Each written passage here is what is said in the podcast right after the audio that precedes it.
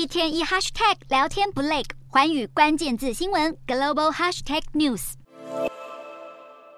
中国近期频频在东亚进行军事活动。中国官媒央视军事微博账号转发了一则军事动态，上面显示，青岛海事局将在十八日上午九点到十二点，在黄海部分海域进行重大军事活动，期间船只不得驶入。这个时间点正值 G7 在日本举行外长会议，而中国外交部十七日被问及 G7 外长表态反对中国改变台海现状时，反呛这是外部势力干涉。中国不止口水炮齐发，更在 G7 还没落幕就大张旗鼓地展开军事活动，挑衅意味浓厚。尤其这个月初，解放军才进行环台军演，如今又有新动作，让东亚局势再现紧张。